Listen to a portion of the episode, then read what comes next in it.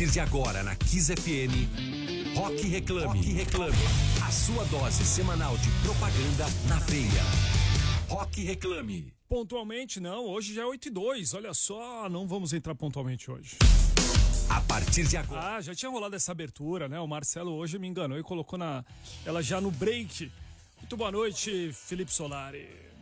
Boa noite, boa noite. Grande Rodrigo Branco, aqui estamos nós, mais uma terça-feira.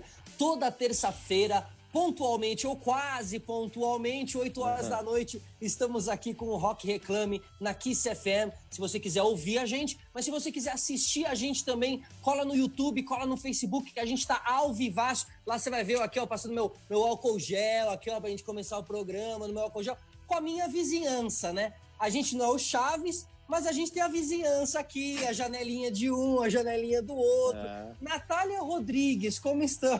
Quem é você na Vila do Chaves, Nath Rodrigues? Meu amor, eu tô quase o Chaves, enfurnada dentro. dentro do, do, barril, dentro do barril. praticamente o Chaves. Ó, vocês querem vila, eu já, eu já fui pra vila, ó. Pode Não, olhar cara, meu fundo aqui, já tô na vila maravilhoso. Mara... Ó, quem estiver assistindo a gente no YouTube ou no Facebook, além de já ver quem são nossos convidados, vai ver o fundo de um deles, a vila mais formosa do é. México e do mundo, certo? Emerson Souza, você era um, um Chaves maníaco? Como é que é? Cara, todo mundo, né? Primeiro, boa noite para todo mundo aí que tá em casa, que tá na rua, sei lá, que tá no Uber, que é motorista de Uber 99 aplicativo. Tem bastante gente que ouve a gente, Verdade. que tá trabalhando também.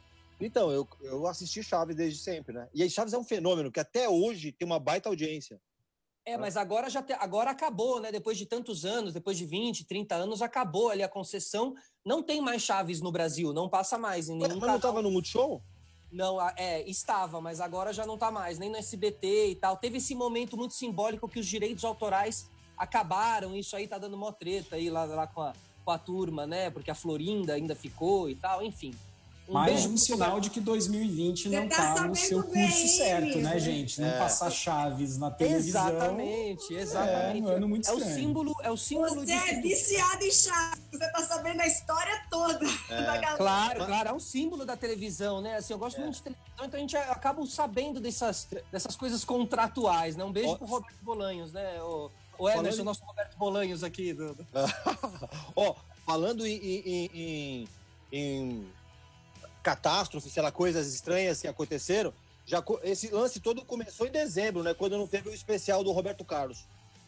Pronto, já era um presságio, né, cara? É... Que ia ser um 2020 cagado, assim. Ó, deixa eu aproveitar, só aproveitar e avisar para todo mundo que esse ano a, o, o, prêmio Profissionais do Ano da Globo, que premia os maiores profissionais da indústria da comunicação, propaganda, esse ano acontece diferente. Ele vai acontecer no dia 3, agora no sábado, 3 de outubro, e os ganhadores de todas as categorias serão divulgados no, no decorrer da programação dos canais da Globosat. Então, tem vários programas no Show, GNT, cada um vai, vai anunciar um ganhador de uma categoria. Mas se você entrar agora nas redes sociais do Programa Reclame, arroba Programa Reclame, você vai saber direitinho quais são essas categorias. Tem duas categorias novas que vão ser lançadas esse ano, você também vai saber. Se você assistiu o Reclame essa quinta-feira, vai assistir uma matéria especial explicando isso e na semana que vem a gente fala os vencedores. Exatamente. Porque se você não sabe, a gente está na rádio, mas a gente está lá no Multishow também, né, Emerson? É isso aí.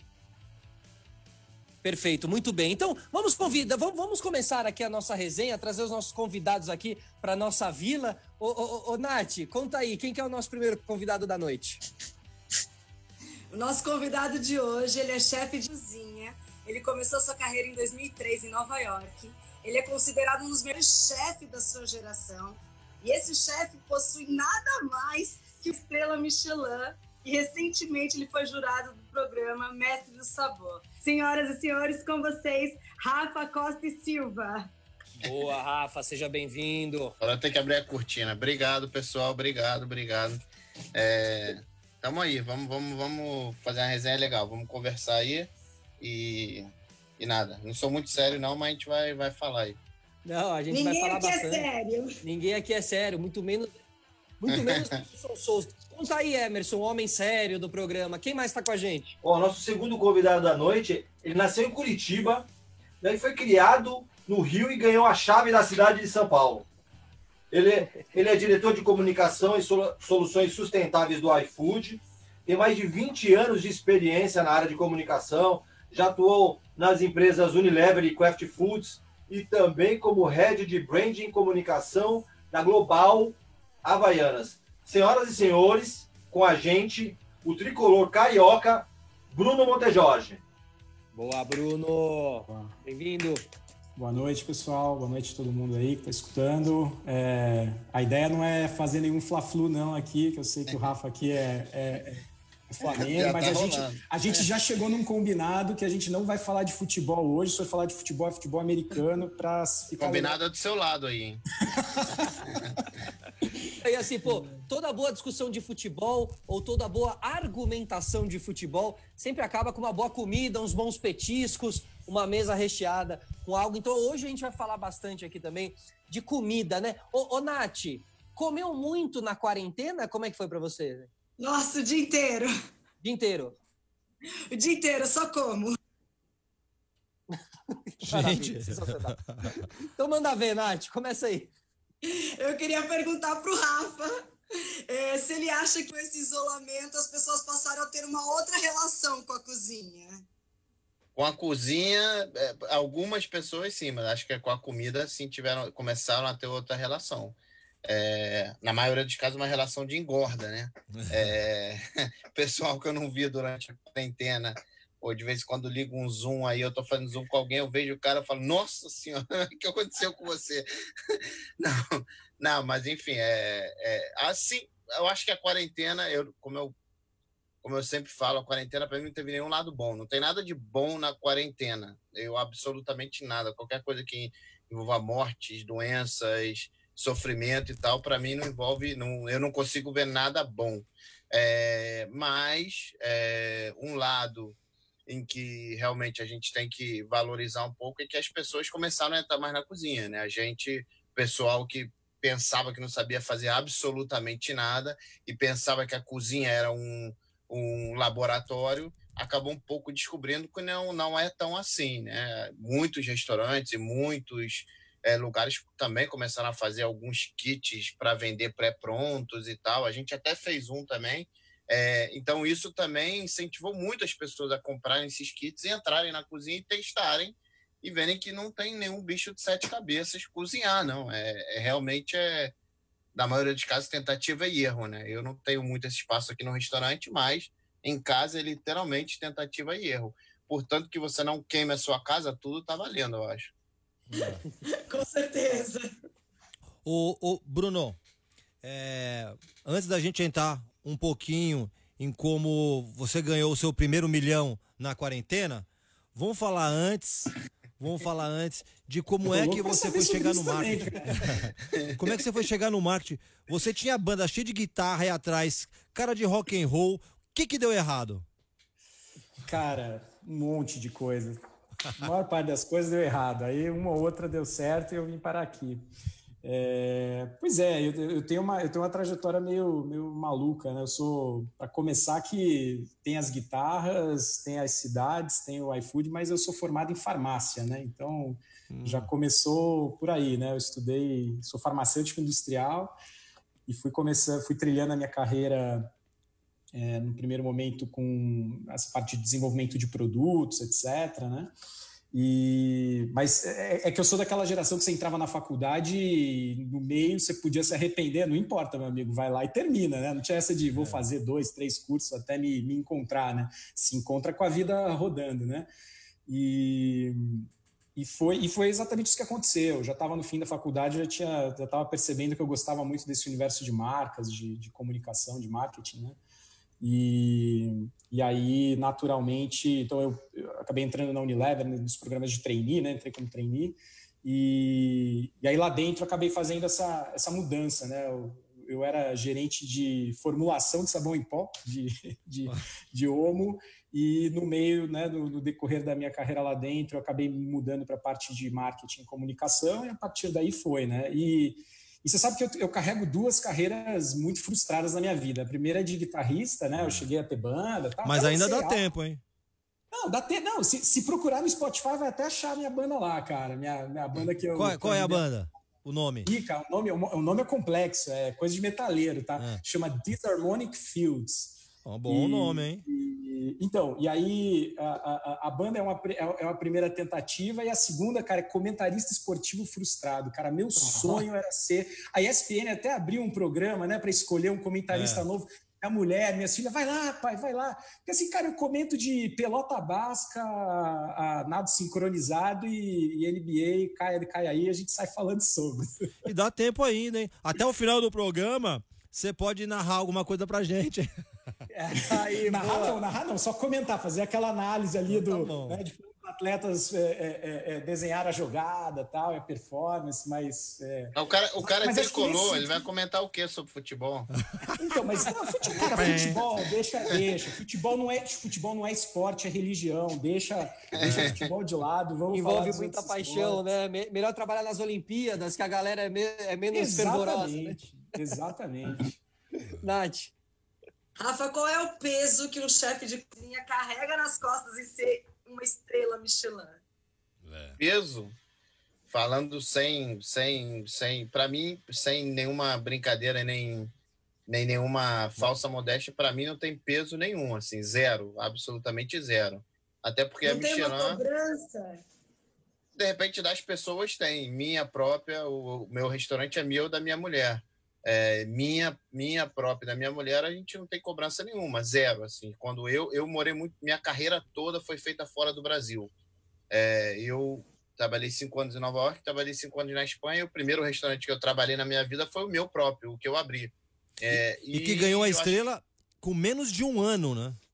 é, é, o, que, o, o, o que a gente o que a gente abriu, o que a gente quis fazer aqui no restaurante foi como uma junção, um conjunto de coisas que a gente viu legal pelo mundo é, e quis colocar no nosso restaurante. Então, tudo que eu achava chato, tudo que eu vi de chefe gritando, de chefe mal educado, de pessoas totalmente psicóticas de tentar arrumar uma estrela, depois tentar depois tentar a segunda, depois tentar a terceira, porque isso dentro do mundo da gastronomia, é, literalmente, assim, para quem está de fora, assim, meu pai e minha mãe até hoje não entendem, mas para quem está de fora isso pode se tornar um pode se tornar uma doença de verdade, das Uma pessoas fixação. serem tão isso pode ser tão paranoica atrás de uma estrela, atrás de outra estrela. É, tem chefes até que se matou, que se mataram por causa de estrela, por causa de perder ou, ou talvez não ganhar. Então, assim, a pressão nenhuma. Eu sempre quis fazer um restaurante que eu me divertisse fazendo as coisas, em que, em que fosse legal, em que todo mundo fosse sério fazendo, mas que não fosse aquela cobrança militar de tem que fazer assim, joga a panela no cara porque o cara fez errado, sabe? É, eu acho que a gente pode fazer um trabalho muito bom, é, ser muito sério, mas é, ser um ambiente leve, ser descontraído, entendeu? Uma coisa não impede a outra. Então é mais ou menos isso que a gente quis fazer aqui. Mas é, de verdade, assim, Estrela Michelin são pessoas que fazem suas reservas, os inspetores fazem suas reservas e vêm é, teoricamente é, sem ninguém saber que são eles, mas quando eles no meu restaurante, quando eles dão o primeiro passo na porta do restaurante, Você já sabe. eu sei, eu sei exatamente quem são eles.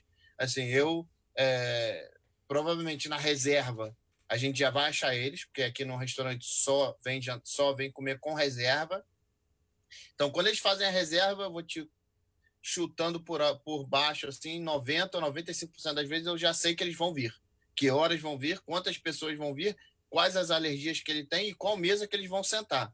É, se não, quando eles entrarem, eu vejo na hora. E aí a gente faz, faz, um, faz um serviço natural.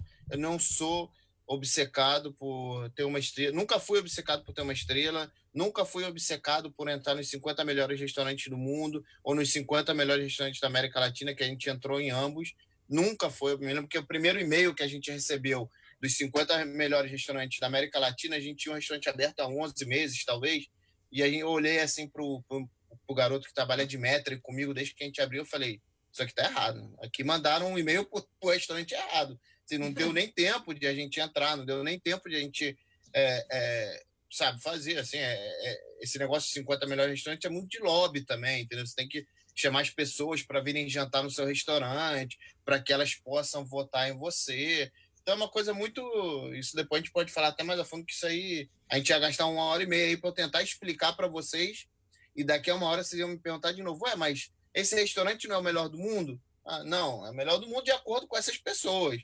É, em geral, fica na lista, nas 50 melhores, nos 50 melhores restaurantes do mundo, quem conseguiu fazer mais gente que vota e comer no restaurante dele. É, é, assim. é, é, simples assim, assim. Óbvio que todos os restaurantes que estão nessa lista são restaurantes excepcionais, muito bons e tal, e tal, e tal.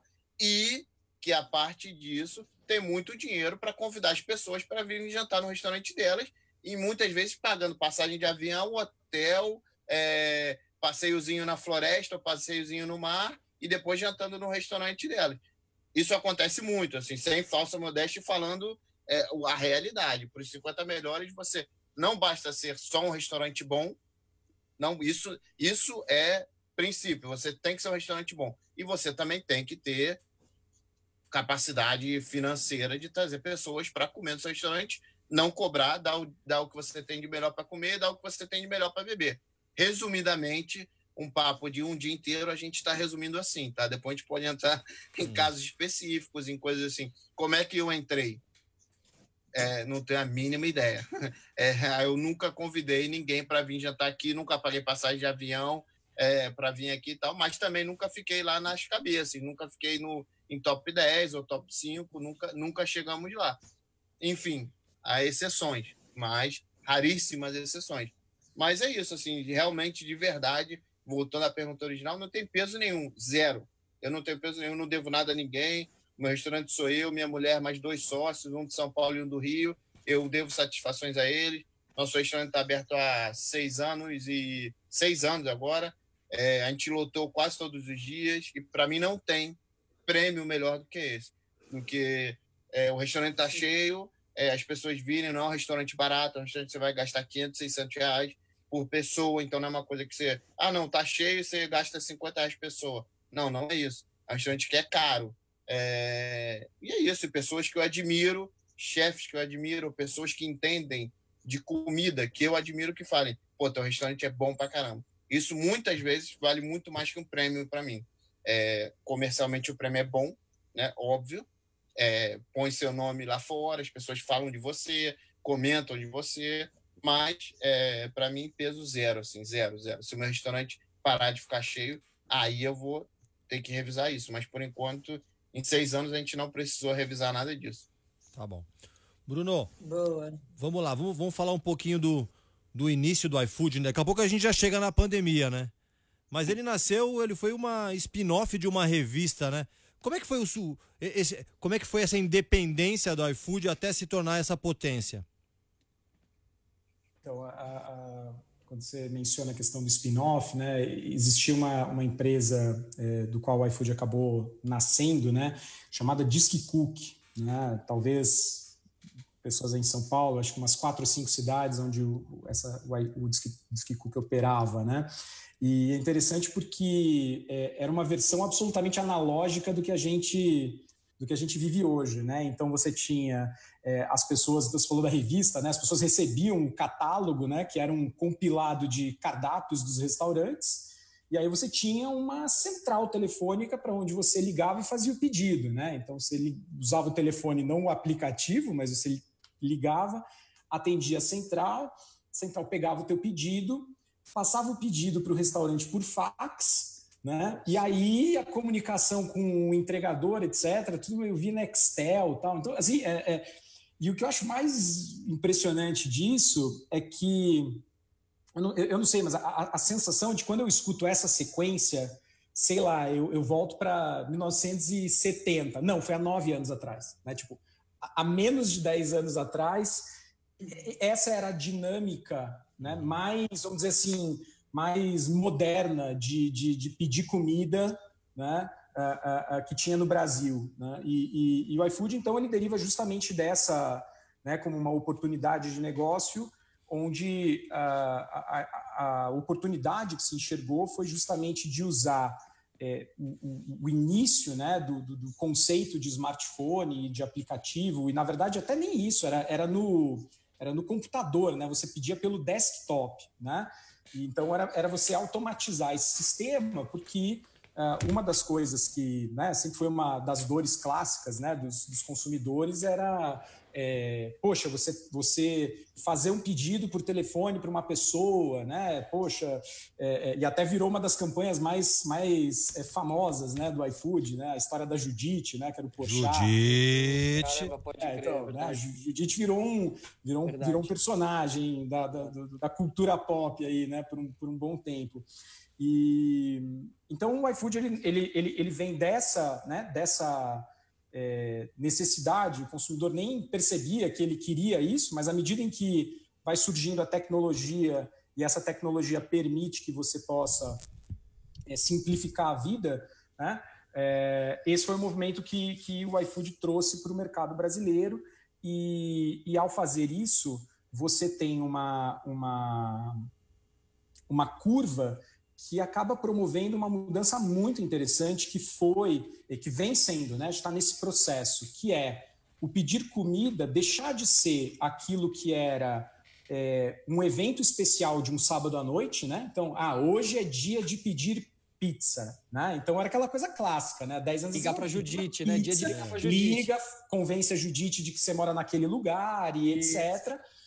E, e, e para uma, pra uma situação que a gente vive hoje, que pedir, que pedir comida, né, de maneira geral, é um, é um, um recurso natural do dia a dia. Às vezes é um almoço de quarta-feira, é um café da manhã no sábado, é um jantar na terça, porque tem a ver com a conveniência, com né, com, com o teu momento ali, com o desejo que você tem especificamente, né, para nem, né, para nem falar ainda do desse período mais específico aí complicado que a gente está vivendo. Então, é, essa essa curva, ela acabou fazendo, né, se você olhar para para esse movimento, junto com outros movimentos, o crescimento exponencial dos, dos smartphones na vida das pessoas, né, o uso dos aplicativos, é, então, todo esse processo acabou fazendo com que o iFood fosse crescendo uh, de forma muito significativa ao longo dos seus nove anos de história. Né? Então, são, a, a, a, gente vem dando saltos bem importantes uh, quando a gente fala, por exemplo, em presença de cidades, em número de pedidos, etc.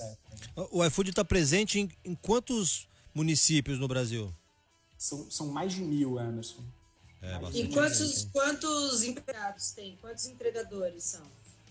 É, então, são, são, são, duas coisas, Nath. A gente, é, é, a gente, tem de funcionários, a gente tem 2.900, e aí a gente tem um universo é, hoje de, 100, de aproximadamente 150 mil entregadores que a gente chama de parceiros, né? E acho que até tem uma coisa interessante para falar sobre o iFood, que também não é muito, assim, né? ninguém, ninguém para muito tempo da sua vida para pensar como uma empresa funciona ou não funciona. Então, já que estamos aqui, deixa eu contar um pouquinho para vocês disso, né? A gente opera com dois modelos de, de, de, negócio, a depender de como o restaurante prefere que seja esse modelo. Então, em um desses modelos, a gente conecta especificamente a pessoa que está com fome com o restaurante. E aí, quem se responsabiliza por levar a comida até a pessoa é o próprio restaurante. Tá? Então, esse é um modelo, a gente chama esse modelo de marketplace. Né? Então, ele, ele, e na verdade, ele hoje representa dois terços do, do, do, de todas as entregas que o iFood faz acontecem nesse formato. O outro um terço, aí existe essa, essa terceira perna, né? Então existe a pessoa, o cliente, a pessoa com fome, o restaurante e um entregador que se conecta no aplicativo e ali existe uma, uma, é, é, é, uma oferta a ele de que tem um pedido disponível para ele levar do restaurante até a casa de um cliente. Então, um terço desse, dessa, desses pedidos são feitos por estes é, 150 mil entregadores que operam é, é, nessa, nessa nuvem, né, que estão conectados ao aplicativo.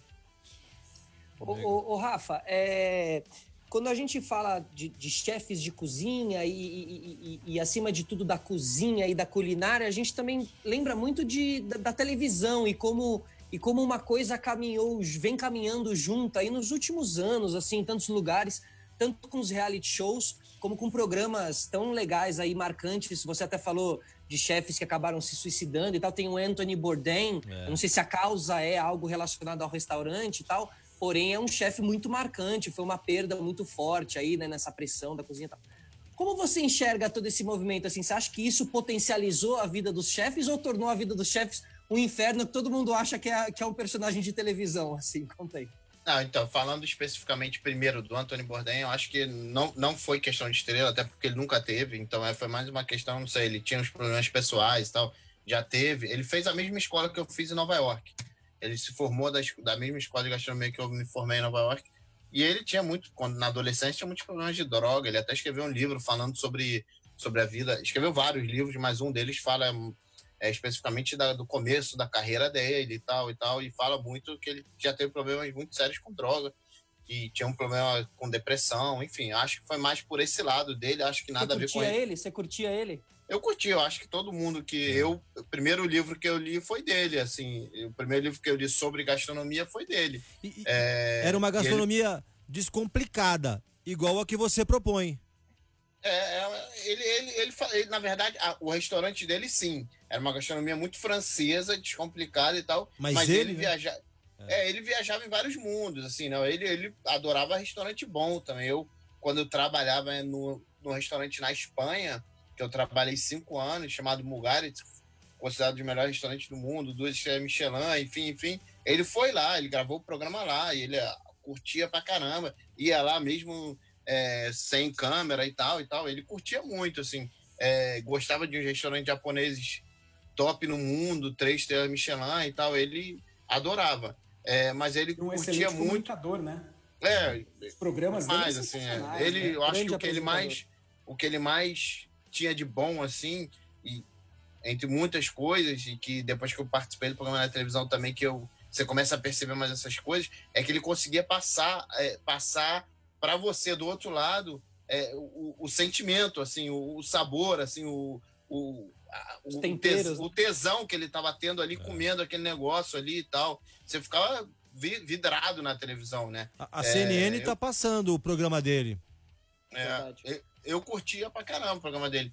O restaurante dele, você curtia? Não, era fraco, era normal, ele não tava lá, era um restaurante francês, simplesão, bem fraco, assim, para ser um restaurante francês, mas tá valendo também, é legal e tal. Tem todo tipo de restaurante no mundo inteiro, né? É, mas eu acho que a televisão, cara, é, é, é eu acho que a televisão ela fez muito bom, muito bem para os chefes de cozinha e fez muito mal para muitos chefes de cozinha. Mas eu acho que isso acontece em qualquer profissão, depende muito como você vê a profissão. Se um chefe de cozinha que, que entrou no mundo de gastronomia por causa da televisão, já começou errado. Pode ser que ele se ache depois. Pode ser que ele fala, é isso mesmo que eu quero. Ou pode ser que ele fale, não é nada disso que eu quero e perca um tempão da vida dele, é, como aconteceu comigo em Nova York. A, a, faculdade que eu comecei em Nova York de gastronomia, a minha turma começou com 43 alunos. É, e só desses 43 que se formaram comigo, só 13 se formaram. Então, assim, é uma, é uma coisa absurda, assim, sabe? Porque as pessoas olham chefe de cozinha na chefe de cozinha na televisão, mauzão, tatuado, barba, é, não tem que estudar, só fala mal com os outros, não tem compromisso com nada, pode queimar, colocar a mão no fogo que não vai sentir a queimadura, é, com o braço todo queimado. O cara fala, pô, quero ser isso, mano. quero sair na televisão, ficar com cara de mal, xingar todo mundo jogar tudo, tudo que é coisa pro lado e que todo mundo faça o que eu mandar e ainda fale, sim, chefe, entendeu? É isso que eu quero da minha vida. Quando a pessoa começa ali, principalmente no começo da carreira da pessoa, ela vê que não tem nada a ver com isso. Assim, até você conseguir chegar a ser chefe de praça, até você conseguir ser subchefe, até você conseguir ser chefe de cozinha, você tem um caminho longo, longo, árduo, estágio, é, primeira vez que você queimar a sua mão não vai ser agradável, você vai ficar sofrendo os dois dias com, com dormir, eu já literalmente dormi de barriga para baixo com, minha, com a minha mão num balde cheio de água e gelo, assim, porque queimadura de, de mão, na palma da mão, é aquela queimadura que dá aquele, aquele queimaço assim na sua mão, daqui a pouco passa, daqui a pouco vem que nem uma bomba de novo, assim, você dorme diretamente com a mão dentro do balde de gelo. Então, assim, eu acho que fez muito, muito mal por esse caminho, mas também fez muito bem, porque muito mais gente tenta ser, e dessa muito mais gente você consegue pescar gente muito boas, que tem talento, que trabalham árduo, que aguentam o calor, que aguentam seguir toda essa carreira antes de, antes de ser considerado chefe, antes de ser considerado cozinheiro, é, que, é o, que é o que eu acho que também falta muito, falando do meu meio, mas que é o que eu acho que falta muito pro salão de uma cozinha também. Você vê em capas de revista, você vê em jornais, eu aqui hoje, é, você só vê chefe de cozinha, você não vê nenhum chefe de sala falando. Então, é, sempre me pergunta, porque a minha mulher, no meu restaurante, a, a minha mulher toma conta da frente do, do, restaurante, do salão, e eu tomo conta da cozinha. Ninguém sabe o nome da minha mulher. E ela trabalha tão duro quanto eu, tantas horas quanto eu, é, e aguenta até muito mais aforo do que eu, porque eu falo com qualquer um dentro da cozinha, eles falam sim, chefe. E ela fala com qualquer um dentro do salão e ninguém fala sim, chefe, para ela. Eu tenho, e tem uns muito mal educados. Então eu falo, como é que você reverte isso? Você reverte isso dando importância para eles, como dão para o chefe de cozinha, colocando claro. ele na revista, colocando ele no jornal. Mais claro. gente, mais gente vai querer fazer aquilo, mais gente vai dar importância àquilo, mais gente vai, vai ver o lado bom e o lado ruim daquilo. Porque trabalhar no salão, quando eu, por exemplo, é, aqui no restaurante, a gente já está um tempão procurando gente para trabalhar no salão. É um inferno. Você precisa de gente para trabalhar no seu salão, é um inferno. Você não encontra. Porque ninguém quer ser. Todo mundo quer ser cozinheiro. Que é legal, Sim. que é o tatuado, barba, cabelo e tal, não sei o quê. Esse é o legal é, não é legal estar no salão. Então, enfim, é isso. Assim, eu acho que a televisão fez bem e mal, bem e mal. Depende de como a pessoa leva a televisão. Legal. Fica aí a proposta, então, para um reality mestres de salão, chefes de salão. Ai, e aí, pronto. Tá lançado. Um reality aí, pronto. Vou tá falar lançado. com o Boninho já. Exato. Nath. Ô, Bruno, quais foram as ações que vocês tiveram que tomar é, durante essa pandemia? Olha, um bocado de coisa, né, Nath? Assim, a, a, a, acho que a primeira, a primeira atitude, né? A gente estava até comentando antes de começar o programa, né? Foi ali naquele começo de, de março, aquela sexta-feira 13, ali começaram os anúncios de, de escola fechando, né? Na, naquele momento a gente estava, a gente né, viu que realmente é, a coisa estava chegando e, e, e, e, era, e era séria, era grave, né? Então ali acho que foi um momento muito muito emblemático assim para mim para várias né, todos os executivos ali do iFood para empresa porque ali foi uma, uma caída de ficha que era assim nossa é, a gente a gente nesse momento a gente está deixando de ser um serviço de conveniência a gente está a gente está se tornando um serviço essencial para as pessoas né? É, o que, que ser um serviço essencial neste momento, porque não é, né? É, é um momento é, e a gente está. O que é o essencial nesse momento, né? Exato. O que é ser essencial? Como lidar? Como, como, como fazer isso acontecer? E num momento onde é, 100% dos brasileiros estavam vivendo o medo do desconhecido, né? A gente não sabia, a gente não sabia quanto tempo ia durar, a gente não sabia o que ia acontecer, aonde isso ia parar, né? É, então, a, a, a, naquele momento, a gente foi é, pensando o seguinte: uh, o, aí, aí, você tem que olhar para como, como o que, que, é o teu negócio, né? O nosso negócio ele, ele, ele opera num modelo de ecossistema, ou seja, é, a gente precisa operar o tempo todo é, nesse equilíbrio entre restaurante, cliente, entregador, iFood. Né? Se uma dessas pernas está é, fora, não está bem, tudo cai. Né? Se o cliente não está afim de pedir, nenhum dos três fica. Né? Se o restaurante não, não quer cozinhar, nenhum. Entendeu? Então, assim, é, então quando você tem essa. É, é, é, quando, teu, quando o teu negócio opera dessa forma, é necessário olhar, é, né, juntando o momento de, de que a gente estava vivendo, um momento incerto, complexo e, e, e, dentro de uma lógica de ecossistemas, fala, tá, como é que nós vamos gerenciar isso agora? O que, que a gente pode fazer? Né? E o que, que é ser essencial? Então, nessa hora, as, as principais decisões que a gente tomou foram: bom, primeiro, é, os clientes, o que está acontecendo com eles agora? Eles estão, né? Eles, assim como nós, assim como todo mundo, tá com medo, tá em dúvida, não sabe o que fazer. E com fome. E com fome, porque e, e, já vou chegar lá, já vou chegar lá, Emerson. É, é, a gente, naquele momento, falou assim: eu tenho é, eu, eu estou com uma campanha no ar que está falando de promoção, roleta, Gretchen e Porchat, né? Aquele, aquele lado super zoeira da marca, né? Que a gente né, adora e, e, e, a gente sabe e que... funciona, que, né? Funciona, que é legal, é divertido, tem a ver com toda essa leveza né, de, de comer e, e, todo, todo esse universo bacana da alimentação, né? Só que, cara, não, não dá mais, né? Isso, não, não, como, é, como, como é que você vai ficar com uma campanha dessa no ar, né? E aí, é, eu acho que aí já foi um dos primeiros movimentos em que a gente falou, beleza, a gente precisa, a gente precisa agir. E a primeira coisa é, eu não vou seguir com essa comunicação. E eu tô com essa campanha no horário nobre, eu estou no Jornal Nacional, eu estou na novela. O que, que eu faço? Eu simplesmente retiro? Não, mas peraí. A sociedade está precisando de algum norte, de alguma coisa. O que, que a gente pode levar? Né? Bom, vamos dizer que a gente está aqui, que a gente está junto, que a gente está se organizando para fazer isso acontecer. Então, nesses, nesses dias que antecederam, esse dia 13, no dia 14, a gente estava com uma nova campanha. A gente foi desenvolvendo por exemplo, uma tecnologia de entrega sem contato. Então, como é que você pode criar uma opção para que a pessoa opte por que para que o entregador deixe a comida sem necessariamente é, é, é, é, se encontrar diretamente com a pessoa, etc. Então, cara, você pega toda a tua turma de tecnologia, gente, mutirão, né? Vamos lá, vamos fazer isso. Então, essa foi uma das primeiras medidas que a gente tomou. O entregador, o entregador é o cara que está na rua. Se ele não tiver na rua, eu vou gerar um outro problema. Então eu tenho é, é, é, muita gente indo para a rua. Isso é pior hoje para a sociedade. O que, que a gente faz? Vamos fazer o, tudo que a gente pode fazer para cuidar da saúde dele.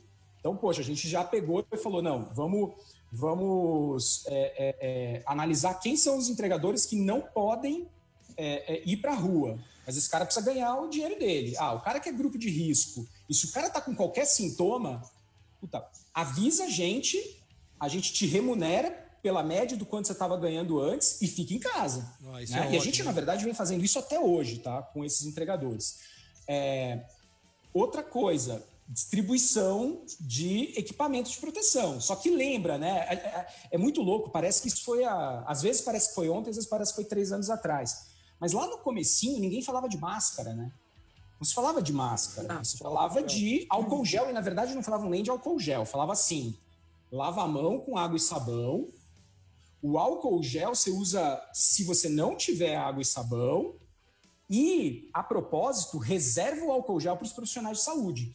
Porque é, existia, é, é inclusive, até uma falta de oferta. Sim, de era super escasso. A gente ia lá na farmácia e não tinha, em lugar nenhum. Exato, exato. Então, aí você imagina, puta, eu tenho cento e tantos mil é, é, é, parceiros aí, como é que a gente pode ajudar esses caras?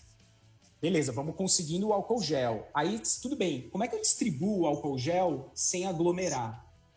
Tecnologia, vem, vamos achar um jeito da gente distribuir o álcool gel de um jeito. Então a gente vai avisando entregador entregador. Putz, mas a gente não vai conseguir avisar todos os entregadores. Então, deposita uma grana na conta do cara, entendeu? Para ele comprar se ele não conseguir. Então, essas foram algumas das medidas que a gente foi tomando, né? A gente criou um, um, um a gente fez uma parceria com uma empresa chamada Avos de serviços de saúde para o cara poder então é, é, ter descontos bem significativos de em consultas médicas, é, é, é medicamentos, exames, até para tentar desafogar, né? Eventualmente a pessoa tem um outro problema, não é um, não é covid e ela está indo à rede pública. Nesse momento você, você, você tira você, você evita que a pessoa vá ali para um lugar onde ela vai correr risco maior, né? Bom, então, saúde do entregador, restaurante, qual que é a saúde que está pegando, né? E aí, não vou querer ensinar o padre a rezar missa aqui, mas é a saúde financeira do negócio, né? O, o, o, negócio de um restaurante, ele é muito construído em cima de fluxo de caixa, ele é um negócio é, é, é que, que, cada dia ali conta, etc., e, via de regra, o delivery ele representa um percentual pequeno da grande maioria dos restaurantes. O, o, giro mesmo acontece no salão. Então, do dia para a noite, o cara perde o salão. O que, que eu faço? O que, que a gente pode fazer? Bom, vamos melhorar o fluxo de caixa. Então, todo o repasse que a gente fazia a cada 30 dias, vamos antecipar para 7, né? para isso trazer esse, esse fôlego.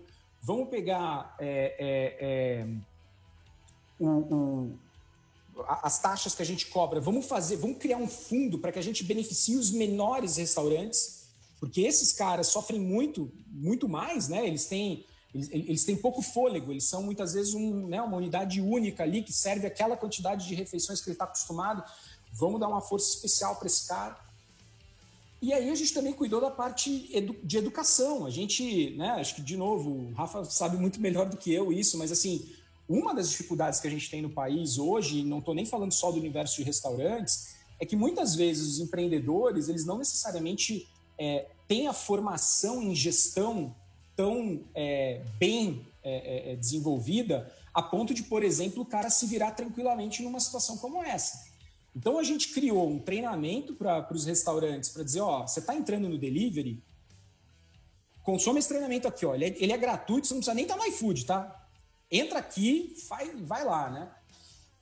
E por fim, né? Então assim, cliente, restaurante, entregador, ah, é população vulnerável. Comida, pô, eu trabalho, eu, né? Eu, eu tô no universo da alimentação. O que a gente faz, né? Então, a gente foi buscando um monte de parcerias para poder levar é, é, é, usar então a nossa tecnologia e parceiros para a gente poder fazer com que mais comida chegasse a quem mais precisasse. Né? Então a gente fez parceria com a CUFA, a gente tem uma parceria que a gente intensificou muito com a ação da cidadania, né? que é fazer chegar comida nas pessoas. Muita gente perdendo emprego, muita gente não sabendo, né? literalmente. Sem perspectiva.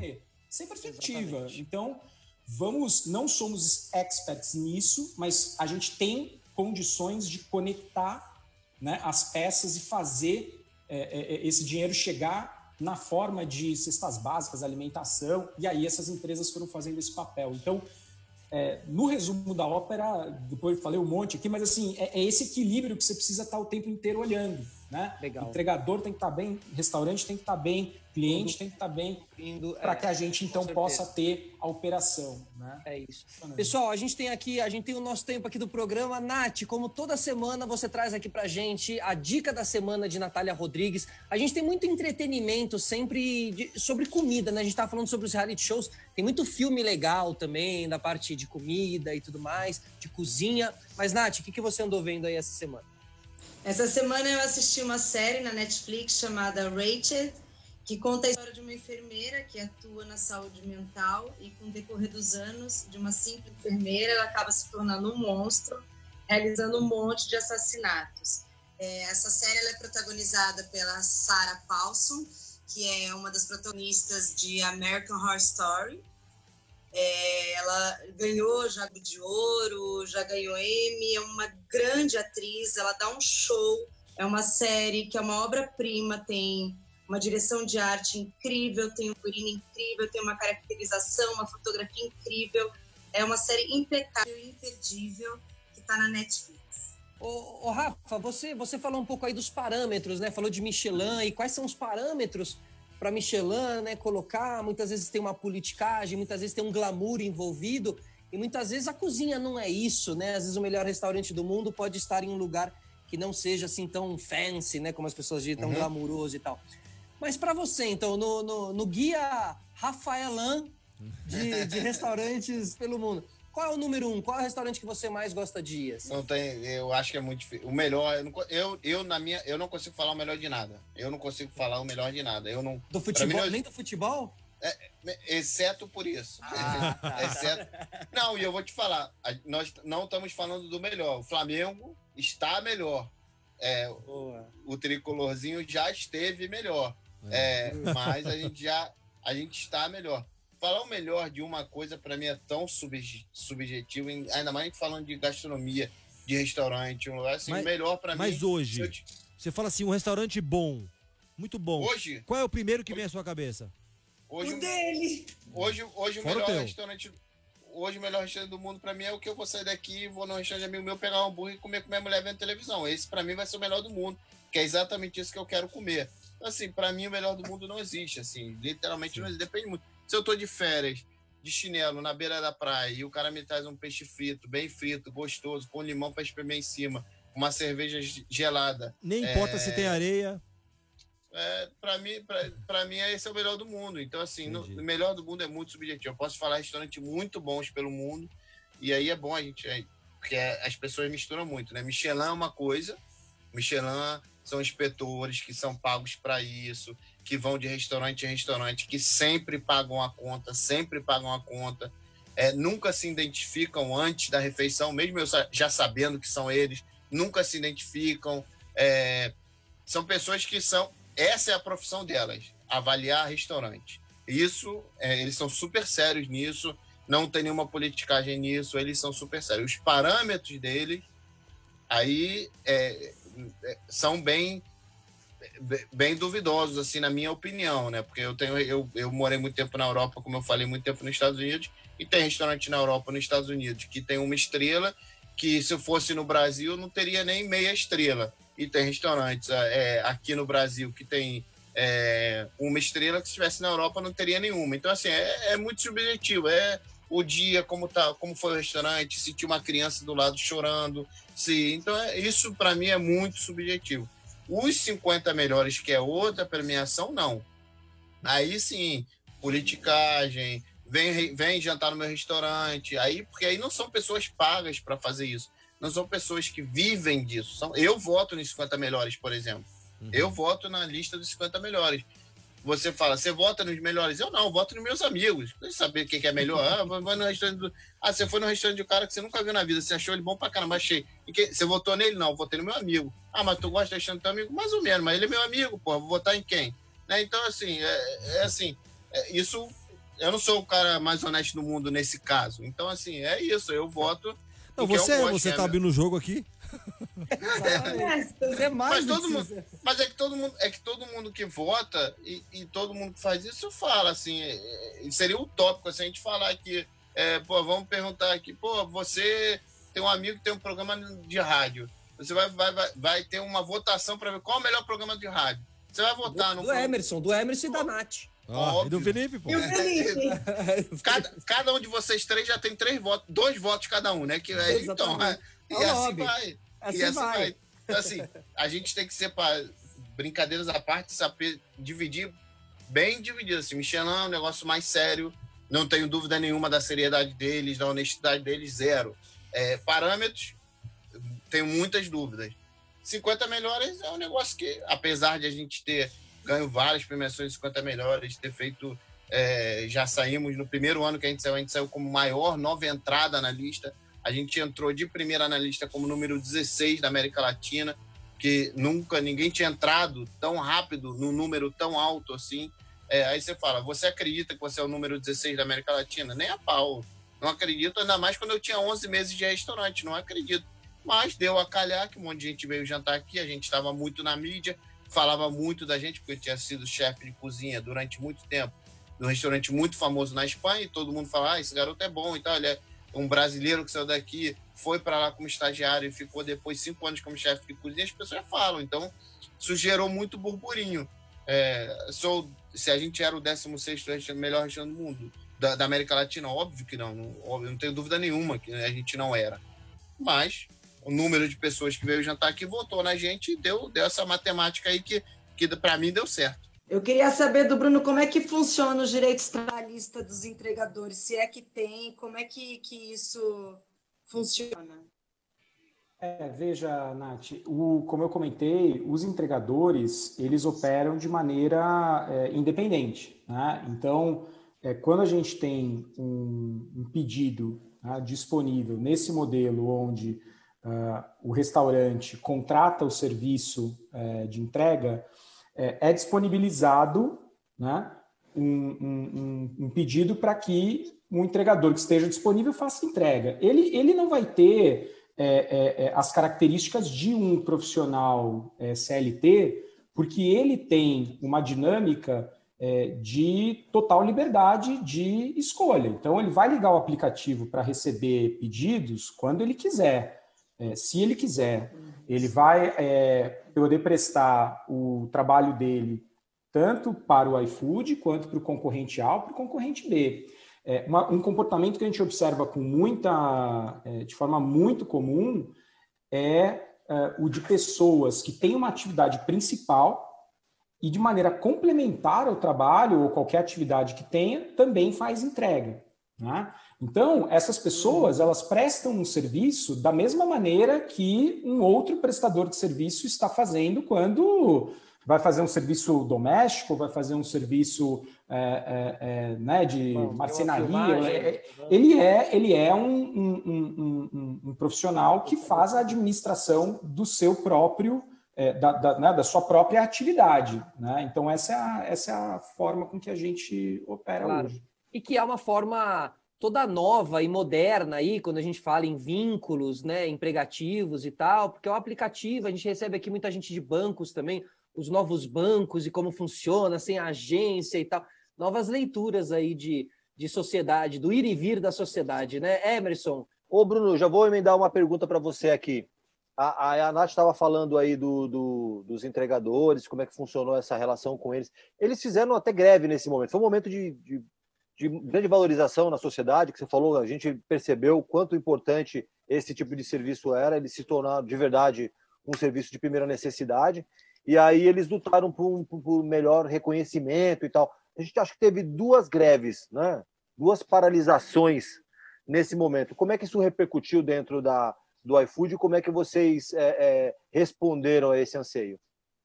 É, boa, Emerson. Olha, a gente, primeiro de tudo, a gente é entende que é uma manifestação absolutamente é, correta e eles têm, né, como qualquer é, profissional, qualquer cidadão que tem um emprego, né, uma atividade, exerce uma atividade, de se manifestar. Isso tá tudo, tá tudo certo, né? Veja, acho que duas coisas que a gente precisa deixar sempre muito, muito claro nesse, nesse processo, né? Quando os entregadores se reúnem para fazer uma manifestação, eles não estão necessariamente fazendo algo é, contra a empresa A ou contra a empresa B ou contra a empresa categoria, C. Categoria, né? né? Existe uma, uma, uma, uma visão de categoria ali em relação a isso. E aí, é, a gente, é, acho que e o segundo ponto que é importante colocar é assim, o iFood, ele é, tem como uma prática, né, é, um processo de escuta muito ativo, tá, e que existe desde quando a gente começou é, com esse modelo de oferecer é, essa oportunidade de, né, desses, desses prestadores né, de serviço, dos entregadores de, de, de fazerem as entregas, e que, e que não tem mais do que dois anos, Tá? Esse também é uma característica, é, é um ponto interessante que é, que é de colocar. O iFood só tem nove anos e estes entregadores né, estão conectados à, à, plataforma do iFood, esse serviço, né, essa oferta de, de, de, de, serviço aos restaurantes que não queriam ter os seus próprios entregadores, existe há dois anos. Então é um processo, é uma curva de aprendizado também que a Muito gente nova, vem. Né? sentindo. Tudo é muito novo, só que tudo muito rápido, né? Nossa, então, muito. do dia para a noite, né? Então, assim, você veja, é, é, é, isso começou no final de, de, de 2018, começo de 2019. A gente está né, indo para o final de 2020, e aí a gente sai de um salto de, de, de zero para 150 mil. Ao longo desse processo, você naturalmente vai aprendendo, né? E algumas coisas você consegue colocar é, é, de pé com agilidade e outras nem tanto. Né? É, então, vou te dar um exemplo, né? A questão de seguro. É, a gente é, levou um tempo até conseguir desenvolver um produto né, junto a uma seguradora que a gente pudesse é, é, apoiar o, os entregadores no caso de um acidente que gerasse algum tipo de, de é, né, algum acidente físico carro, envolvendo, moto, né? né? Exato, né? Trabalho, tem trabalho. Até, até, mesmo uma, uma, fatalidade, etc. Então, seguro de vida, seguro, seguro contra acidentes. É, você não tinha esse produto dentro das seguradoras no país para que uma empresa contratasse com um universo tão grande de potenciais né, é, é, é pessoas sendo contempladas. Então, é, só nesse processo você leva meses para ir fazendo os ajustes disso. Qual é a melhor forma? Né? Como é que eu consigo ser ágil? Como é que eu consigo me, me, me, me conectar com esse entregador? Como é que ele consegue avisar? Então, essa é só um, esse, esse é um dos exemplos. Né? Quando a gente fala assim, poxa, vamos buscar uma ferramenta para dar descontos nos serviços de saúde, poxa, eu também vou lá, eu tenho que encontrar alguma empresa, vamos ver como é que a gente pode fazer isso. É, e, e aí eu tenho uma série de, de, de saídas é, que, de certa maneira, a gente já faz. Então, por exemplo, várias, algumas das críticas que eram feitas, né? Falava assim, poxa, é, não, porque é contra o, programa de pontuação. O iFood não tem um programa de, de, de pontuação, né? É, ou, ah, não, tem que ser uma remuneração por quilômetro percorrido. Não dá para ser uma remuneração por quilômetro percorrido, porque às vezes eu tenho entrega de 300 metros. E aí, como é que eu faço? Né?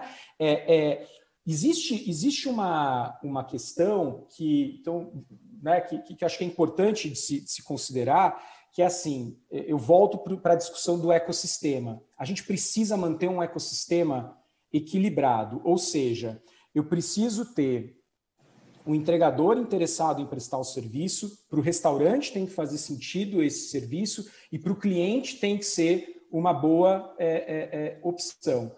Então, para manter essas frentes, eu preciso encontrar equilíbrios.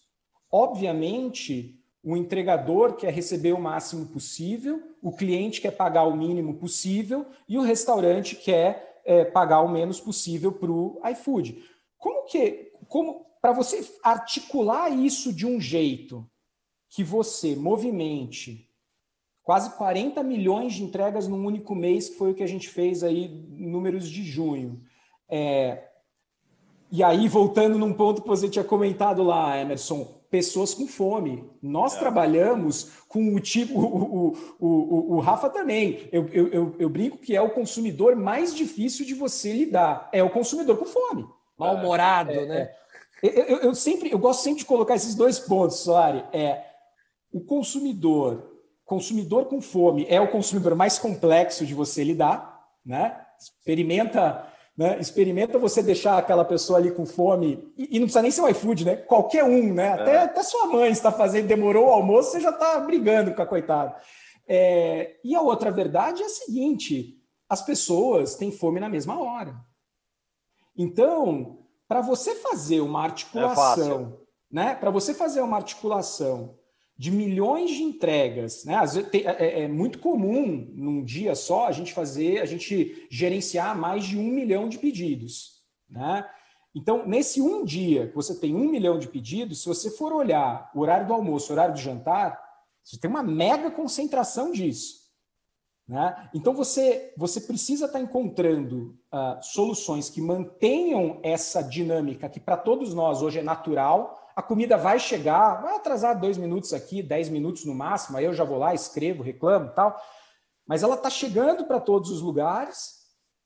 Eu preciso ter uma demanda adequada de entregadores, e até vou, vou, vou comentar um pouco sobre um tema que eu acho que é importante de, de, de trazer, né? É, e que tem a ver com essa questão do equilíbrio e com o ponto é, é de, algumas, de algumas críticas que, que, que entregadores fizeram ao longo desse processo. A gente ouviu muito entregador falando que, poxa, meus ganhos caíram durante a pandemia. O que, que acontece? É, em muitas cidades, que fenômeno que a gente observou, no, principalmente nos primeiros três meses da pandemia?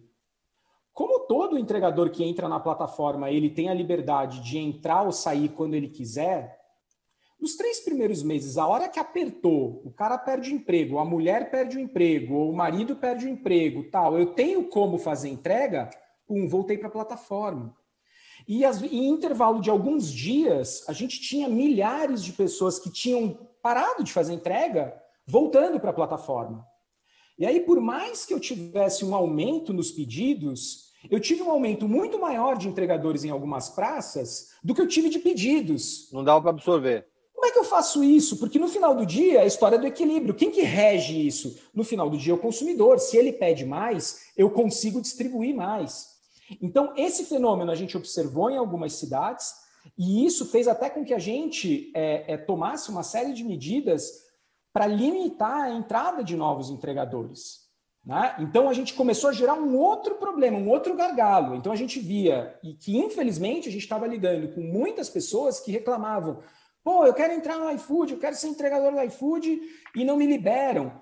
Eu não posso liberar, porque se eu liberar 10 mil pessoas, 10 mil entregadores novos em São Paulo, tem 50 mil para o mesmo número de pedidos. E naturalmente eu vou ter essa diluição. Então, essa complexidade, junto com uma curva de aprendizado, onde a gente está o tempo todo tentando é, é, entender como é que a gente pode fazer o melhor possível para eles e o tempo de implementação dessas coisas, é que vão tornando esse, esse ambiente é, é, é, um ambiente de construção contínua. Porque eu sempre reforço isso. A gente precisa operar dentro de um, de um, de um sistema, de uma, né, um ecossistema equilibrado, e todo mundo tem que estar tá bem. Se o restaurante não está bem, está ruim para todo mundo. Se o entregador não está bem, está ruim para todo mundo. Então, não é do nosso interesse que qualquer uma das partes não esteja bem nesse modelo né, de economia compartilhada, que é o que a gente chama.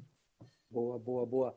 O, Emerson, a gente tem a timeline aí, né? Alguns fatos da semana. É, especialmente, tem especialmente uma notícia que tem tudo a ver com o que a gente está, com, com, o nosso tema do dia, que é o seguinte: o ex-motoboy Matheus Pires, de 19 anos, que ficou conhecido nas redes sociais após ser vítima, vítima de diversas ofensas enquanto fazia entregas num condomínio invalido no interior de São Paulo, vai abrir uma empresa para ajudar jovens a se inserirem no mercado de trabalho. Clã em Rede é o nome da empresa que tem como objetivo dar dicas e compartilhar conteúdos sobre temas ligados ao mundo digital, como edição de vídeo, copyright, web design. Matheus ressalta que a ideia é dar força para quem quer ingressar na área de publicidade.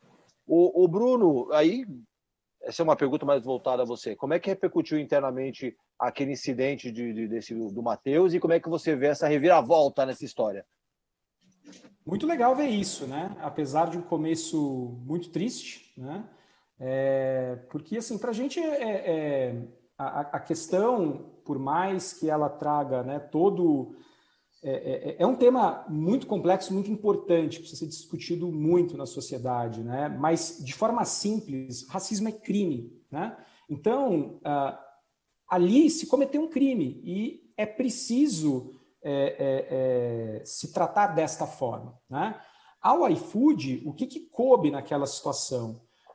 primeiro, assim, acho que eu posso dizer, aquilo mobilizou muita gente dentro da empresa, muita gente dentro da empresa mesmo, e um sentimento assim de não, isso não, isso não, peraí, gente, não é não, para tudo, né? Então, o que, que a gente podia fazer ali naquele momento? Né? A gente podia fazer duas coisas estavam ao nosso alcance. A gente podia fazer, é, a gente podia entrar em contato com esse entregador e prestar é, os dois tipos de serviços que a gente achava que eram importantes naquele momento, que era um apoio psicológico e um apoio jurídico. Então, a gente colocou à disposição dele é, é, é essas, duas, essas duas formas de apoio e é, bloquear o cliente, né, evitando que ele pudesse fazer novos pedidos, porque isso está ao nosso alcance e isso é uma violação é, clara dos nossos termos e condições que envolvem tanto a relação com o consumidor, com, com o restaurante ou com é, é, é, é com, com o entregador. Se você está ali é, e, e, você claramente tem um ato né, de desrespeito ou né, de ofensa a alguma das partes envolvidas, esse gesto é passível né, de desativação da conta, ou seja... Vocês já tinham desativado outras pessoas, assim? É, é, é uma prática já, que acontece? Já, já. já. Já. É, assim, é que esse caso, né, aquela história, né, o vídeo... essa dimensão, né? O vídeo dá holofote, mas infelizmente a gente recebe outros relatos. E aqui a gente tem que ser muito cuidadoso, porque não é sempre que você tem é, é, evidências. E é uhum. muito difícil você, no papel de uma Apurar. plataforma de serviço, tomar decisões deliberadas, porque às vezes o que acontece é o contrário. Às vezes é um entregador que reclama de um cliente ou um entregador que reclama de um restaurante. Então, é, é, isso faz parte da, da, da do, né, da, das situações que a gente dentro do iFood tem que lidar e, e por isso a importância né, de você ter um, um, um, um termos e condições né, que a gente é, é, é, é, divide a cada nova a cada novo contrato de relação que a gente tem, seja com cliente, com restaurante, etc., para justamente evitar ou tentar atenuar situações como essa. No mínimo, nos dar a chance de evitar que comportamentos como esse se repitam dentro da plataforma. Sim, claro. fora, o prejuízo, Rafa, fora o prejuízo de ficar bloqueado no, no iFood, é. né? Que aí não pode pedir as coisas, pô. É. Exatamente. Ó, deixa eu aproveitar aqui. O Rafa, o Rafa trabalhou cinco anos em Nova York, cinco anos na Espanha e tem o, o restaurante dele aqui há seis anos. Rafa, como é que funcionou nesse período que você estava fora, especialmente a questão do racismo lá fora? Você via algumas coisas assim também? É, eu nunca, eu nunca vivi na pele, eu nunca vi nada, ou também nunca. É, é, a gente está falando, eu voltei para o Brasil em 2012, né? É, eu nunca é, fiquei, nunca presenciei nada. É, mas eu sempre trabalhei em restaurante um pouco mais, vamos dizer assim, restaurante que que o pessoal vinha de o restaurante que eu trabalhei na Espanha, por exemplo, eram muitos estagiários, pessoas de todo mundo, pessoas que iam para lá é, para aprender, como eu fui também. Então, acho que é um ambiente um pouco diferente, né?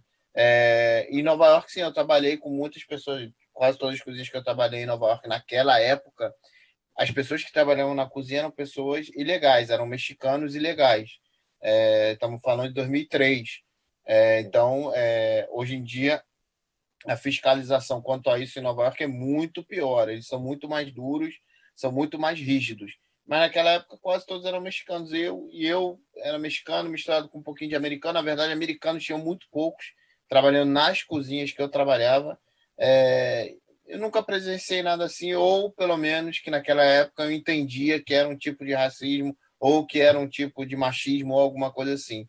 É, eu acho que nesses últimos 15 anos ou 10 anos também a gente abriu muito mais os olhos para isso, né? Sim, eu acho que a gente, falando mais, a gente é, aprende mais também, né? Então, acho... e tudo, né? Exatamente, eu acho que a gente aprende, eu acho que a gente aprende. Você fala, você escuta, você fala, é, não, porra, eu fazia isso, não é certo, entendeu? Eu, porra, eu quando era moleque, é, não sei se vocês conhecem o Rio de Janeiro, mas eu era playboy da Barra da Tijuca. Então, assim, eu, porra, saía da noitada, pegava meu carro doidão, sabe? Doidão, doidão, assim, de, sabe, tá sentado no colo do palhaço, entendeu? E eu falava, porra, como é que eu fazia isso, bra? Sabe? Eu falava, como é que eu fazia isso, entendeu?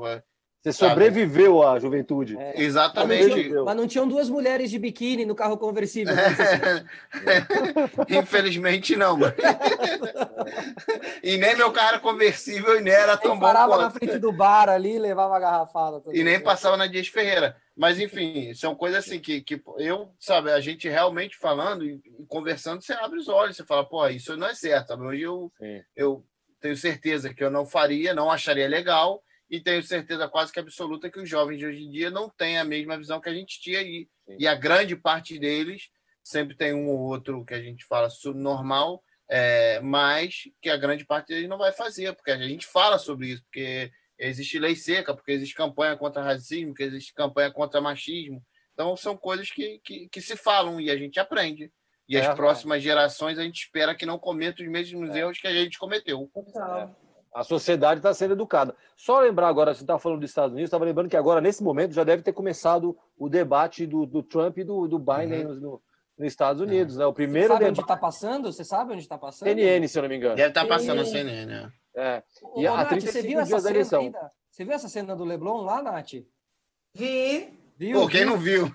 Quem não viu, né? Quem não viu, né? É, quem não viu. Quem não viu. É, é a, mesma, a mesma cena do Gelo também em São Paulo, né? É, eu achei, cena, achei né? incrível. Achei, achei ele incrível. Ela fez muito bem de descer e meter um tapa na cara da mulher. Mulher não tinha que tacar uma garrafa nela, independente de como ela estivesse. Sim, ela não tinha, ela tem direito de usar a roupa que ela quiser, ela tem direito é, de ser o que ela quiser. Explica para quem está em... biquíni, ela estava nua. Para quem está em casa e não sabe. Incomodou. Para quem está em casa e não sabe do que se trata, contextualiza um pouquinho melhor, porque quem está do outro lado às vezes não tem a menor noção. Bom, era, que... era, era uma, uma cena meio, meio típico de pós-balada, assim, mas uma coisa bem carioca, duas mulheres de biquíni. Não, bem carioca não, isso eu nunca vi no Rio de Janeiro, não. Não vem, não vem colocar esse estereotipo, não. Bem carioca, parando uma rua inteira, é, é, parando o trânsito inteiro por causa disso, assim, acho que bem carioca, acho que. Não, mas ela uma cena, uma cena de balada. Porque ela era uma mulher linda, só por Pera isso. falar aqui. É, não. No sentido, carioca no sentido do, do pós-praia, tá? Assim, realmente não, não, é bem carioca. Ela saiu da praia, devia ser umas sete, oito da noite. Isso, uma cena aí, comum, uma cena comum de se ver no Rio de Janeiro, uma pessoa de biquíni na calçada, que é uma coisa isso. bem difícil de se ver é. aqui em São Paulo. Então, uma cena mais comum nesse sentido. É, e aí, uma das mulheres que estava num bar se sentiu incomodada e acabou tacando coisa, acho que uma garrafa, um copo d'água na menina. Duas garrafas, né? E aí a cena, a cena acabou pegando fogo, assim como também pegou aqui em São Paulo o, o Gero lá também, e, o, e o cara. Na... Realmente ficou é, um clima. a mulher do biquíni, a, a mulher que está com a garrafa, ela simplesmente se incomodada com aquilo. Mas ela, como mulher, ela não tinha que se sentir incomodada. Entende? Porque aí entramos no machismo estrutural que a própria mulher é machista com ela mesma. Então ela se sentiu incomodada de ver uma mulher bonita, com um corpo incrível, e ela estava lá com o namorado, provavelmente o namorado deve ter olhado, ela foi estar com uma garrafa. Eu Tá acho, a mulher não deixou eu, eu acho, eu acho que um eu acho que se sentir incomodada, qualquer um pode se sentir incomodado com qualquer coisa. A questão é que você, você a questão é a sua, ninguém. a questão é, É, a sua sim. reação, a sua, a sua reação diante do não gostar. Não gostei? Ela lá, eu aqui. Eu tô Vira virada para outro lado. Vira a cara, você não precisa Ela olhar. pode não se gostar. você não gosta, Agora- se você se sente incomodado, você não precisa olhar. Muito menos tacar uma garrafa. Né? É uma atitude, ação e reação. É, Aí a mulher saiu do carro entregadores iFood aí entregar nela. as coisas. É, exatamente, para jogar. Bom, voltando aqui para o nosso assunto, Sim. eu queria perguntar para o Bruno se vocês vão fazer algum, algum tipo. As finais da NBA vêm aí, você já tinha falado das finais da NBA antes, Lakers contra Miami Heat, é, LeBron James levando o Lakers para a final e tal. Vocês pensam em fazer alguma coisa? Porque, assim, esportes americanos que começam depois das nove da noite, se você acompanha esse jogo até as duas da manhã, você acaba acessando um delivery por aí, né? Como é É. que é? Que Vocês é, participam com os esportes? Como é que o iFood olha para os esportes? Assim? É, olha, é, Solar, a gente já, a gente já teve uma, uma parceria muito legal com a ESPN uns anos atrás, né? Até, um, até acho que dois anos atrás a gente fez NFL bastante lá, né? É, tem até uma, tem uma história bem, bem engraçada, assim, eu, eu, não, eu ainda nem estava no iFood e teve uma promoção, teve uma ação que, que, que, que a gente fez que era que era ela estava relacionada ao touch, a, a, ter algum touchdown acontecendo na, na no, no jogo. Então era, era algo do tipo assim: a camisa do cara que marcar um touchdown vai ser o cupom de desconto que você vai ter, né? E cara, foi a primeira vez, acho que na história do Super Bowl, que não teve um touchdown no primeiro tempo. E aí começaram as teorias da conspiração. Mano, o iFood comprou o Super Bowl, cara, não é possível. Combinaram com os times que não vai ter. Eu comentei, eu nem, eu nem tra eu não trabalhava na empresa, né? Eu tava ali, pô, vendo o jogo. Só... Você comentou o quê? Você comentou o quê? Eu comecei a falar assim, cara, eu sabia que o time de marketing do iFood era bom, mas porra, para conseguir né, gerar todo esse buzz aí a ponto de não deixar os caras fazerem touchdown, pô, realmente, né? E, e, e foi bacana, porque até essa, essa ação, né? Ela depois é, é, é, a gente fez uma ação bacana.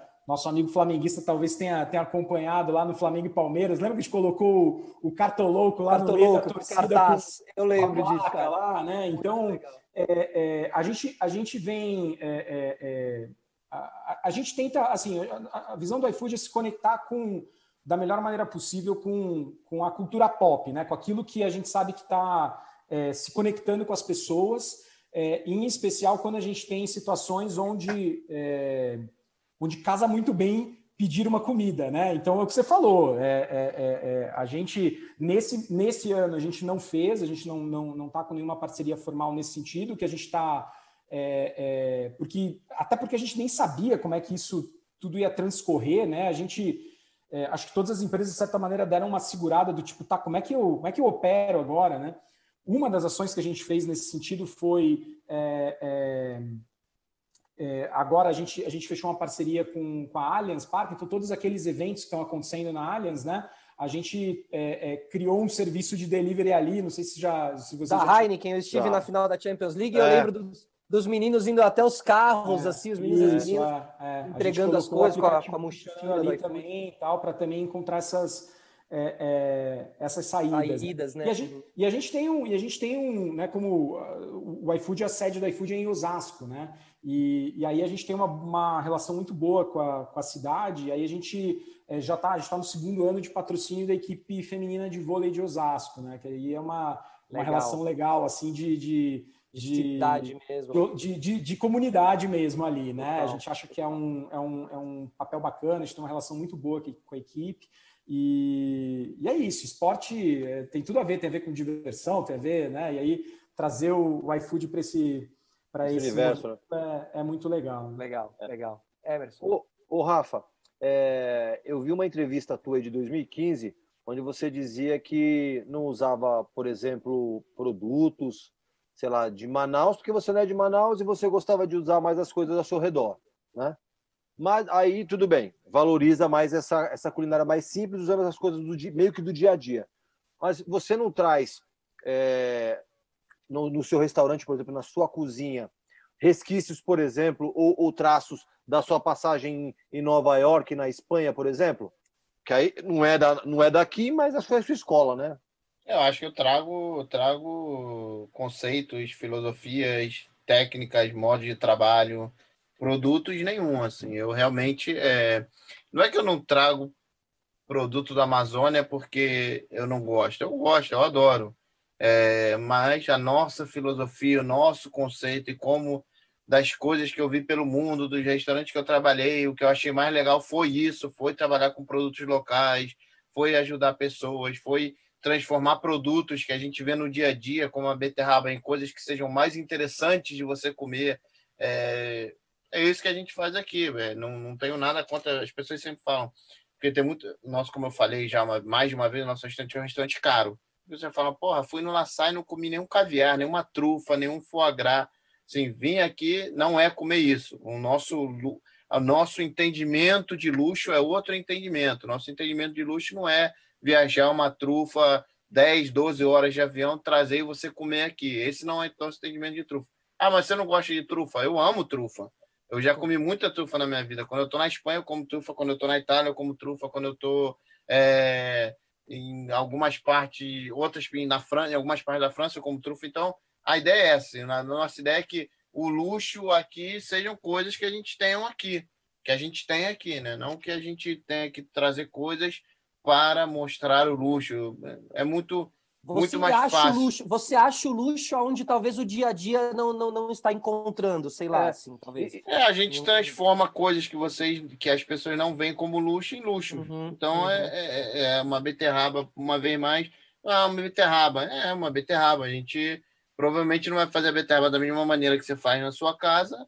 É, vamos, vamos, vamos aplicar, aplicar várias técnicas e vamos gastar um tempão com ela. Coisas que vocês não, não fazem, que não deveriam fazer isso, tem que deixar para gente. E aí a gente vai é, fazer desse produto um luxo. Então, assim.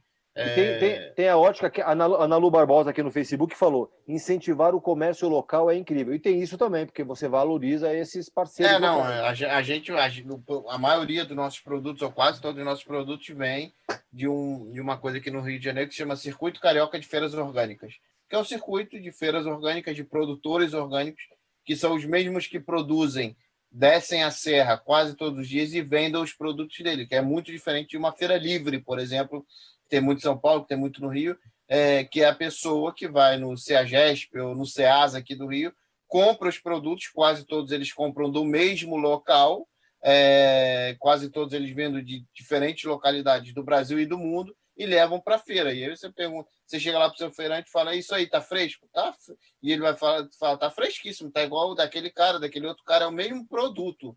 O produto vem do mesmo local na maioria das vezes, é, maioria esmagadora das vezes. Então a diferença para o circuito carioca de feiras orgânicas ou de quase todas as feiras orgânicas é que quem está vendendo ali é quem produziu.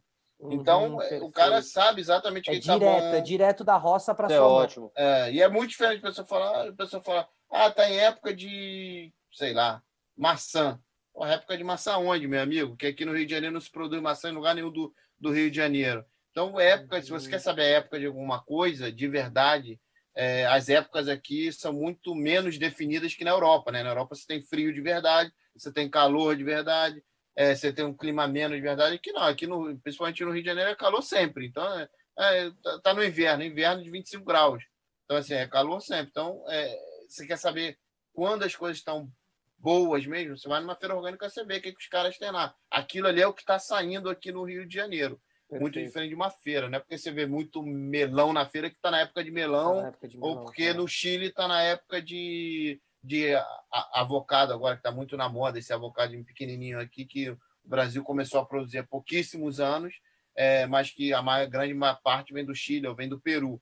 É, então é isso, assim, não é porque ah, tem um monte de abacate. Na época do abacate, tá na época da cereja. Porra, ninguém faz cereja no Brasil quase, meu amigo. Uhum. Aqui a época de cereja deve ser a época da cereja em outro lugar do mundo que Claro. eles trazem para cá e vendem Tá aqui. pra cá.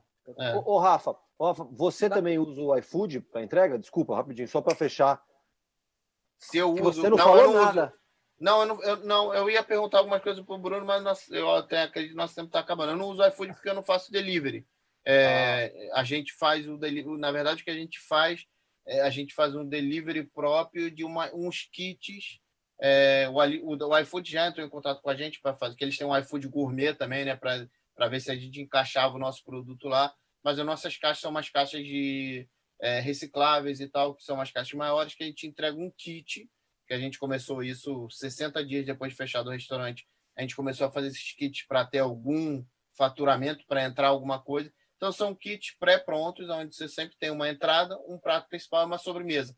E a pessoa termina em casa. Foi uma maneira também uhum. de a gente uhum. encontrar e introduzir as pessoas na cozinha. Então, não é uma comida, você, não, você tem que pedir com 24 horas de antecedência, a gente não entrega todos os dias, então não é um produto muito iFood. É, mas é, é isso. Sim, assim, tipo... é sim, vou falar, vou falar. É, vamos, vamos encaixar. Tem muita vamos gente encaixar. que está esperando isso, vamos lá. Vamos é, a, a, gente, a gente faz entrega própria é, desses kits, né, pré-montados e tal e tal, e, e é uma vez, uma vez no dia sai um. Até porque a gente teve que. O nosso, nosso restaurante está com capacidade super reduzida, está é, tudo reduzido, então a gente teve que distribuir um pouco as pessoas. Então, dois funcionários que trabalhavam no restaurante à noite passaram para amanhã e fazem essas caixas. Um garçom que é garçom à noite agora faz as entregas no carro dele, a gente paga a quilometragem como se fosse um Uber e tal. Então a gente teve que, para não mandar ninguém embora, a gente teve Sim. que arrumar soluções, a gente teve que, ó, claro. cada um é faz ótimo. uma coisa. Eu me lembro que no dia que a gente resolveu voltar a fazer essas caixas, eu falei, galera, olha só, todo, todo o, o trabalho de vocês, tudo que vocês fazem, é, a descrição do trabalho de vocês, esquece pega uma borracha e apaga. A gente vai fazer Esquece tudo que precisa fazer. De é, a, gente, a, gente, vai fazer tudo que for preciso fazer para não fechar o restaurante. No, o nosso, qual o, seu, qual o nosso objetivo agora? Não fechar o restaurante. Vamos sobreviver. Vamos sobreviver a gente, todo mundo, nossa família, vamos sobreviver todo mundo junto. Fazer o que tiver que fazer. Se eu não precisar receber, eu não recebo, como eu fiquei quatro meses sem receber, a gente não, não faz. Gente faz. É um esforço a mais que a gente tem que fazer para que ninguém aqui perca o trabalho. E, na verdade, a gente não demitiu ninguém por causa da pandemia. É, a gente acabou que tinha duas pessoas que já estavam para sair e tal, a gente encurtou isso, é, pagamos tudo que deveríamos pagar, até porque teve muitas, muitos restaurantes aqui no Rio de Janeiro que fecharam a porta e falaram: devo a todo mundo, não nego, pago quanto puder. Então a gente fechou, a gente, essas duas pessoas se desligaram e todo mundo, todo o resto ficou. É, claro, os, os, os, os é, serviços terceirizados que a gente tinha, a gente terminou, é, muito manobrista, é, manobrista, segurança, lavanderia. Agora a mulher que lavava prato faz a lavanderia para gente. Então, assim, eu falei assim, aqui a gente faz de tudo, todo mundo. Eu, de vez em quando, levo capa de sofá para minha casa para a gente lavar, eu e minha mulher em casa. Então, assim, é, é, é sobreviver, literalmente, assim, é sobrevivência total. Mas, Bruno, depois se você quiser conversar, a gente pode conversar aí, mas. Aí, ó.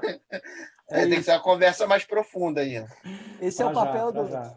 Esse é o é. papel é. do, do Rock Reclame aqui, juntando os convidados. sempre sai, sempre sai bem bolado aqui dos é, convidados. É. Sempre sai, sempre sai. Sempre Gente, sai Fla-Flu. É, sempre sai Fla-Flu. Inclu inclusive, inclusive, eles estavam patrocinando mais sabor e eu não entendi porque que não me ligaram. Inclusive, não entendi porque que não me ligaram para fazer um job aí, entendeu? Então... Ó, Rafa, eu confesso que eu também não entendi, deixa comigo. oh, maravilhoso. Rafa, obrigado pela presença, cara. Nada, obrigado vocês, é um prazer, é um prazer estar falando com vocês e parabéns ao Bruno aí pelo trabalho também. Brunão, obrigado, cara. Valeu. Gente, deixa eu fazer um jabazinho do bem aqui, cara. Claro. A gente está com uma campanha bem legal que termina amanhã. É, chama Meu Melhor Pedido. É simples assim, ó. Você doa um valor pelo aplicativo do iFood e esse valor que você doar, você dois, três dias depois recebe na forma de cupom para você usar. Então, ah, que legal. Tipo, na prática, você está antecipando ali o pedido que você ia fazer e termina amanhã. Então, é, faz ali, dou ali um, um, um valor, isso vai para a CUFA, ou vai para a Ação da Cidadania, ou vai para o Instituto Reação ali do lado do Flávio Canto, e que são os nossos principais parceiros aí. Então, fica aí um jabazinho do bem. Gente, super obrigado pela oportunidade, um prazer estar aqui.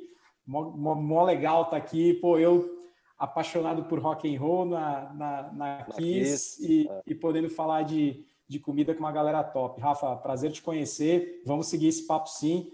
E valeu, pessoal. Obrigado. Boa, valeu. E ainda ouviu Titãs, ainda tocamos um é, Titãs aqui, né, Emerson? É isso. Quero agradecer a todo mundo que acompanhou a gente aí no, no Facebook, no YouTube, ao Gabriel Araújo, Priscila Souza, Sônia Garcia, mais o Acioli, nosso parceiro, o Mário D'André, todo mundo agradecer. E também não deixar, a gente não pode deixar de, de, de parabenizar o Rafa, porque ele foi eleito agora no dia 23 o melhor chefe do mundo. Sensacional. Rafa, hein? Que isso, O hein, mundo Rafa? mundial. Minha mãe votou umas 50 vezes, mas. Aí, ó. Mas você ganhou, Rafa. Aproveita agora. Tá Tem alguém, tem alguém que você quer mandar um chupa que não acreditava em você, que você fala, aí, agora eu tenho, eu posso. pra mim mesmo, chupa, Rafa. Tem, às, às vezes Parabéns. nós somos os nossos piores inimigos, é isso. É, Rafa, certeza. Muito bom. Nath, Boa. um beijo, boa semana, tá? Gente, obrigada, Bruno. Obrigada, Rafa, Emerson, Felipe. Obrigado. Todo mundo. Até semana que vem. Boa, é isso, gente. Valeu, um grande beijo. Tchau. Beijo, até já. Tchau, tchau. Valeu, valeu. Você ouviu Rock Reclame. Rock Reclame. A sua dose semanal de propaganda na veia.